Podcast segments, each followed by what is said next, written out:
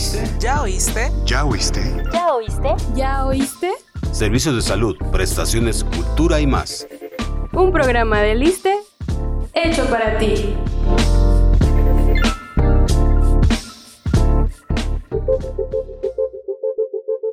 Casi el 1% de los niños y niñas en México tienen autismo. Esto quiere decir que al menos 400.000 menores de edad tienen este trastorno, Claudia. Para entender este padecimiento, hoy nos acompaña la doctora Angélica Araceli Aquino Sosa, especialista en paidopsiquiatría.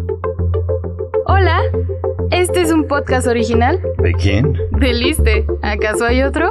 Estamos contigo Sailin Fernando. y Claudia Mejía.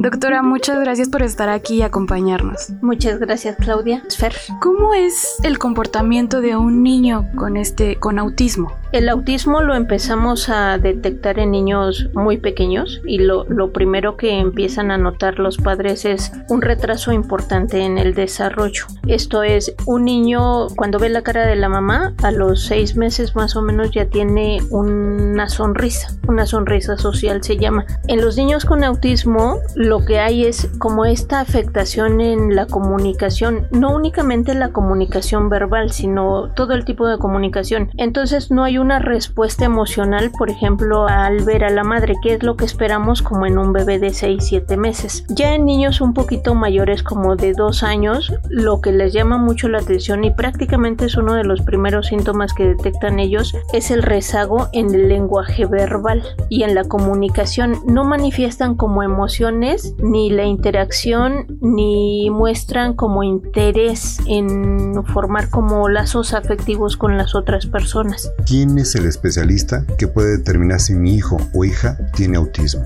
Los pediatras nos ayudan mucho, que creo que es la primera línea que empieza a detectar porque es una alteración en el desarrollo. Y ellos empiezan a ver que, bueno, el desarrollo no va normal, ¿no? En las etapas que debe de llevar. Y los especialistas que estamos como involucrados en la atención de los niños con autismo son los paidopsiquiatras y los neuropediatras. ¿Qué es un paidopsiquiatra? Ok, un paidopsiquiatra es un médico psiquiatra que después de terminar la especialidad en psiquiatría hace una subespecialidad en psiquiatría infantil y de la adolescencia. ¿Cómo han reaccionado los padres con la noticia de que su hijo tiene autismo?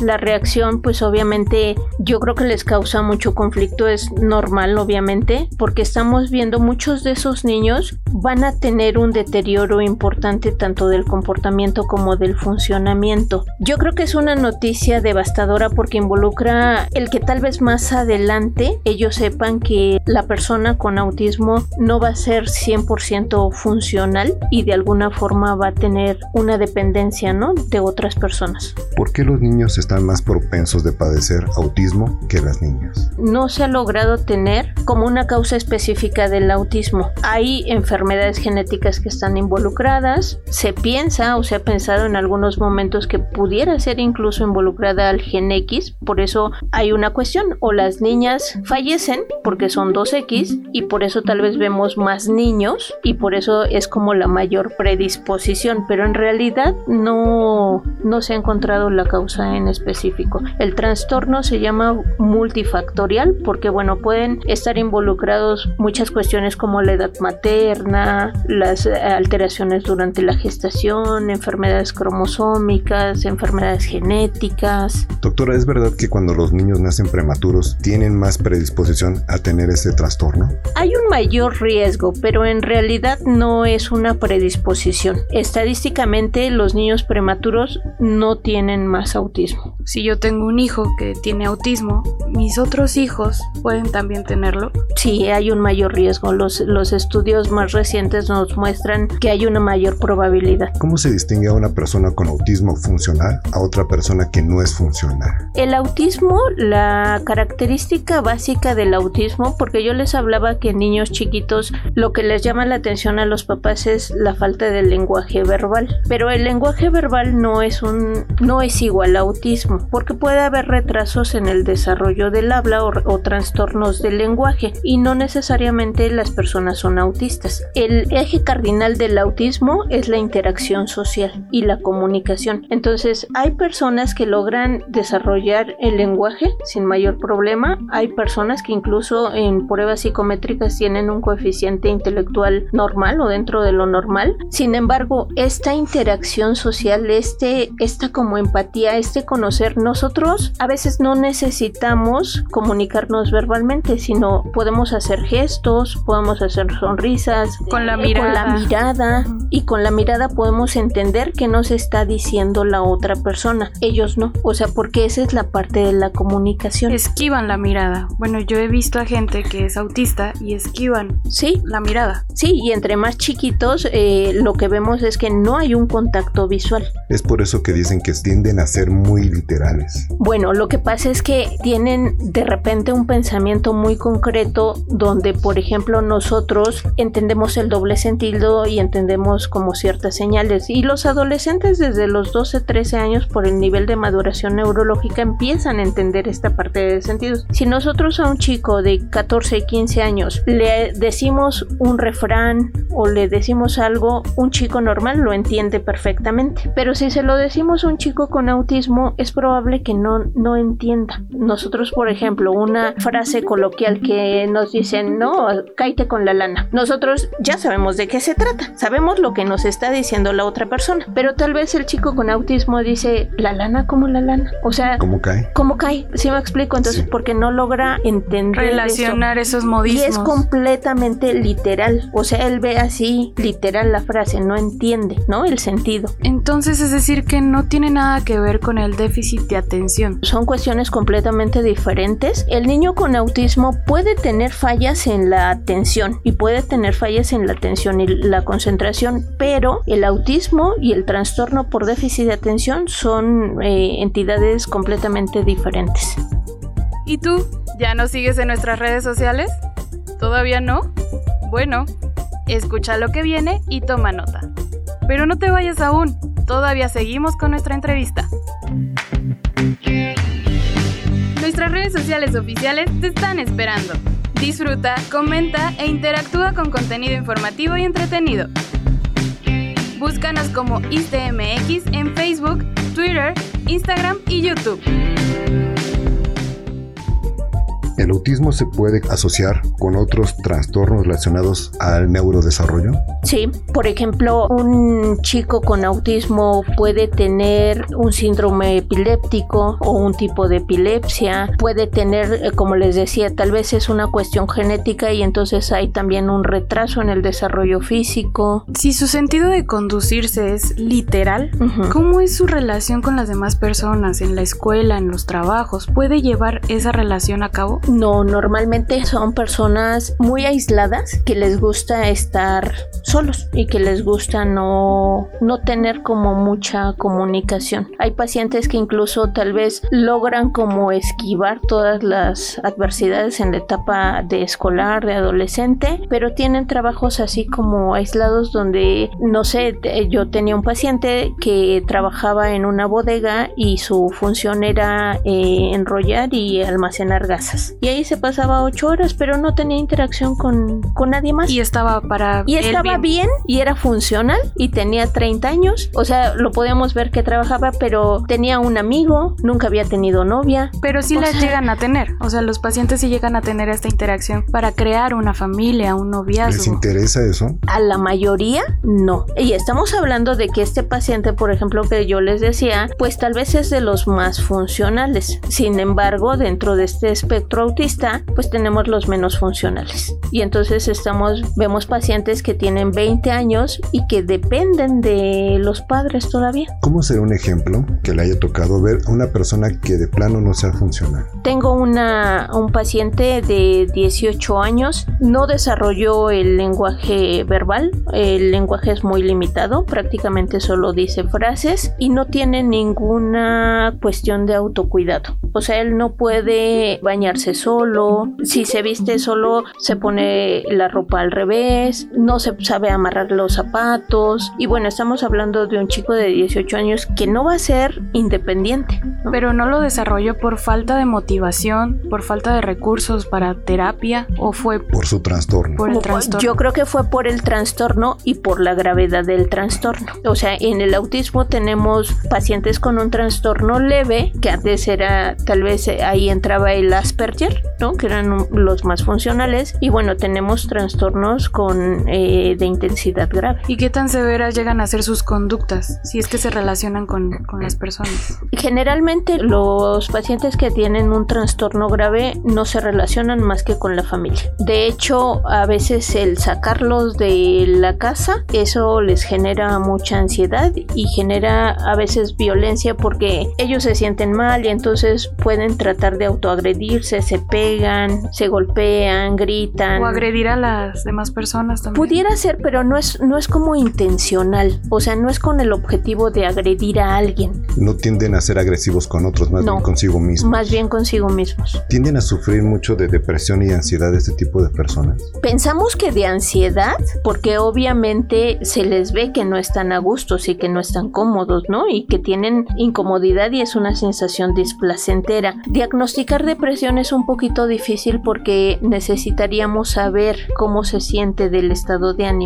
Podemos intuir que no se siente bien y podemos pensar porque pareciera que mucho tiempo también están irritables. Pero así como asegurar que están deprimidos es un poco complicado. ¿Y cómo es el tratamiento para, para estas personas? ¿Hay medicación? ¿Son terapias? Los trastornos del espectro autista no tienen un tratamiento determinado. Es algo que con medicamento no vamos a quitar, es como una condición, es como el síndrome de Down. O sea, el síndrome de Down se diagnostica, pero no tiene una cura. No vamos a dar algo para que se le quite y ya deje de tener el síndrome. Sin embargo, el tratamiento va dirigido, si vemos un niño de 3, 4 años que se tira, se golpea, se rasguña, se muerde, el tratamiento va dirigido a eso, a disminuir la irritabilidad, disminuir la impulsividad y disminuir las conductas de riesgo tanto para él como para otras personas y además de las terapias que se puedan brindar, terapia de lenguaje, terapia de socialización. Quizá eso sea importante, ¿no? Saber cómo reaccionar, más bien que los padres sepan cómo reaccionar ante este conflicto con tu hijo o cuando se pone irritable. Sí, yo creo que es difícil porque me parece que los papás en muchas ocasiones y en ambientes sociales se sienten muy juzgados porque tal vez nosotros vemos a un niño de 3, 4 años que se tira y está en una plaza comercial. Como berrinche. Y lo vemos como berrinche, ¿no? Y creo que la mayoría podemos o se pudiera pensar es que está eh, haciendo un berrinche y es que los papás no le dicen nada. Pero el contexto es muy diferente. Eh, claro, cuando puede no tratarse de esa situación, ¿no? ¿Usted qué les diría a los padres? A los padres primerizos que ya les dieron el diagnóstico que comentábamos hace rato. ¿Qué les diría? ¿Cómo los tranquilizaría? Yo les diría que entre más temprano inicien el tratamiento y el tratamiento es, sí, tal vez la opción de un medicamento, pero 100% la opción de iniciar terapias es lo que más vamos a ganar. Si nosotros empezamos una terapia de lenguaje en un chiquito de 3, 4 años, 2 años, tenemos mucho más oportunidades a que si se inicia una terapia de lenguaje a los 8 años. Porque bueno, el desarrollo finalmente va avanzando. ¿Cómo es la alimentación de un niño con autismo? Algunos de los niños con autismo son muy selectivos en sus alimentos. Entonces a veces solo tienen como ciertos alimentos que aceptan.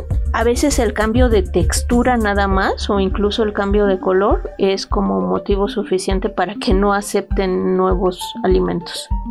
Este podcast se transmite en diferentes plataformas. ¿Sabes cuáles son? Escucha la siguiente pausa y volvemos.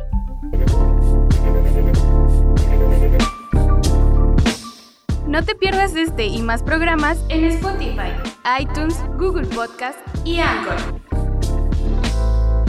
Síguenos como este podcast y activa las notificaciones.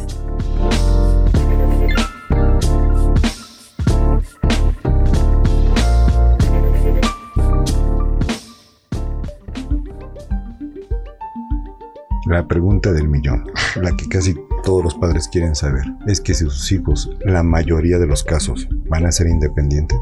Desafortunadamente, creo que no. La, la respuesta sería no, la mayoría sin embargo, aquí necesitamos exactamente mucho de las terapias van dirigidas a eso, a buscar la mayor independencia. Podemos pensar que, bueno, un chico no va a terminar la universidad, sin embargo, tal vez con que logre eh, ser independiente para la comida, para el autocuidado, incluso para tal vez salir cerca, eso creo que es una ganancia. O como el paciente que nos decía que tiene su trabajo. Ah, también, sí, digo, eso, eso ya es como una... Un logro logro, sí, es, es muy, muy importante. Tenía un chico, por ejemplo, alguna vez que iba a la prepa, dejó de ir en las vacaciones, se construyó un edificio y de repente, porque son así como literales y son, tienen como una forma muy estructurada de ser. Entonces, de repente le cambian la estructura del edificio porque ya no era como él sabía y se queda paralizado, ¿no? Un detonante. O sea, así como que ya no es la escuela. Cuando tal vez otro dice, a ver, el edificio está acá, nada más hay que darle la vuelta. O sea, cuestiones así. En el tema de la pandemia, ¿les afectó mucho?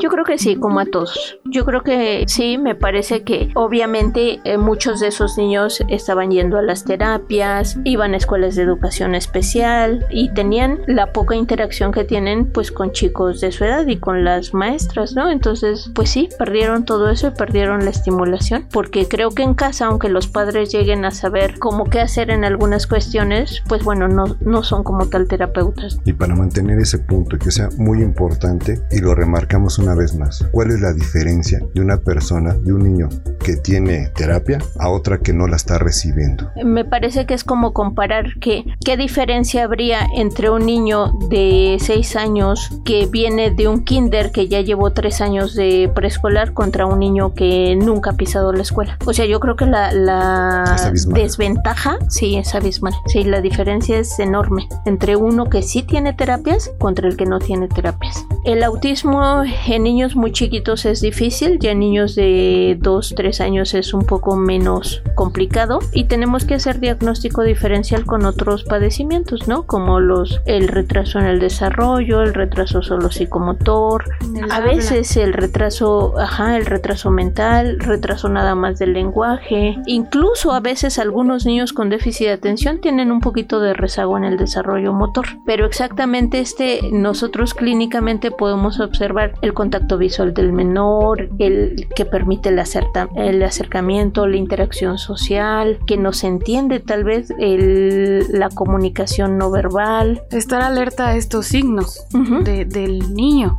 Toda esta estructuración que ellos tienen en su mente, en su vida, en su comportamiento. Hace rato Fer nos enseñaba unas fotografías de un niño que estaba jugando con sus carritos. Es por eso que, por ejemplo, sus carritos estaban tan ordenados Sí, lo que pasa es que además, generalmente un niño con autismo en esa etapa de desarrollo 4 o 5 años no tiene algo que se llama juego simbólico. Nosotros a un bebé de 2 años le enseñamos un carrito y le enseñamos cómo tiene que rodar, ¿no? O a veces ellos toman incluso una goma o algo y hacen como si fuera un carrito. El niño con autismo no puede hacer eso. Entonces a él tal vez lo que le llama la atención nada más es el giro que hacen las ruedas. Y no, no hay un juego juego como tal, o sea, ordenan las cosas, pero no es un juego. No hacen la asociación. No, no, no es como lo divertido del juego. Incluso el jugar como pelota, o sea, se la puede uno aventar, pero no entiende como, como de qué se trata el jugar. Entonces no es tanto el juego con el que haces con el objeto, es el objeto lo que hace interesante. Sí. Por ejemplo, doctora, en el caso de, de los niños que son así, que son muy ordenados y que tienen muchas facilidades para otras cosas, porque hay otros temas que también se les complica, pero que pudiera ser que no tienen nada que ver con la interacción eh, social, como por ejemplo ir al baño. Bueno, lo que hablábamos muy al inicio es que muchos de estos niños tienen un retraso en el desarrollo, o sea, eh, un retraso general, ¿no? De las áreas del desarrollo. Entonces puede haber un desarrollo motor que vaya con rezago. El control de esfínteres se inicia más o menos al, algunos lo empiezan al año porque empiezan el entrenamiento y a los tres años prácticamente la mayoría lo concluye. Sin embargo, si hablamos de que llevan un rezago, puede ser que ellos tengan cuatro años, cinco años y todavía y apenas estén como en la fase de consolidación, pero es por el mismo rezago en el desarrollo motor que tienen. Cuando el está yendo a la escuela, ¿los profesores pueden darse cuenta si el niño tiene algún tipo de TEA? Sí, yo creo que sí. Desde la etapa de preescolar, desde que empiezan a ir, a ir al kinder, son niños muy aislados, son niños que difícilmente se adaptan a la escuela o les cuesta mucho trabajo, son niños que juegan solitos normalmente. Quizá es muy evidente, ¿no? Hasta para sus compañeros, eh, la actitud de, de, un niño con sí, TEA. sí. Y es donde entra el bullying, maltrato. Sí, desafortunadamente, pues es un, es un padecimiento que sí, eh, de alguna forma, tienen muchas desventajas y sí, eso propensa que sean víctimas de bullying. Está muy estigmatizado. Además, como creo que la mayoría de los padecimientos psiquiátricos. ¿Alguna recomendación final para los padres? Que estén muy atentos a las cuestiones del desarrollo. O sea, sabemos que lleven a sus niños a atención al pediatra, ¿no? Al médico general y que vayan visualizando esta cuestión de desarrollo y ante cualquier situación de rezago en el desarrollo, creo que es necesario buscar atención. Signo de alerta, ¿no? De Sí. alarma. Doctora Angélica, muchas gracias por despejar nuestras dudas. Muchas gracias, Fer. No, gracias. Claudia. Gracias por estar aquí, por acompañarnos, a nuestro auditorio, a la gente que nos escucha. Gracias. Muchas gracias. Le agradecemos a la doctora Angélica Araceli Aquino Sosa, especialista en paidopsiquiatría, por la charla del día de hoy. Y a ti que nos acompañaste, gracias por escucharnos y cuídate. Este programa es realizado por la Unidad de Comunicación Social. En la supervisión, Ámbar González. En la producción, Antonio Tapia. Y en los micrófonos, Claudia Mejía. Sailin Fernando. ¿Sabes de qué manera podemos ayudar a disminuir los errores dentro de un hospital, ya sea como paciente, familiar o profesional de la salud? En nuestro siguiente programa hablaremos sobre las acciones esenciales para la seguridad del paciente. No te lo pierdas.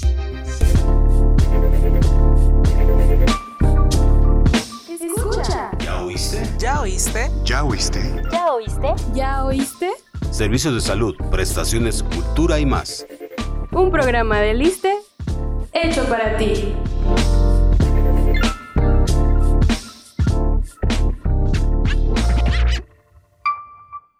Este programa es público ajeno a cualquier partido político. Queda prohibido el uso para fines distintos a los establecidos en el programa.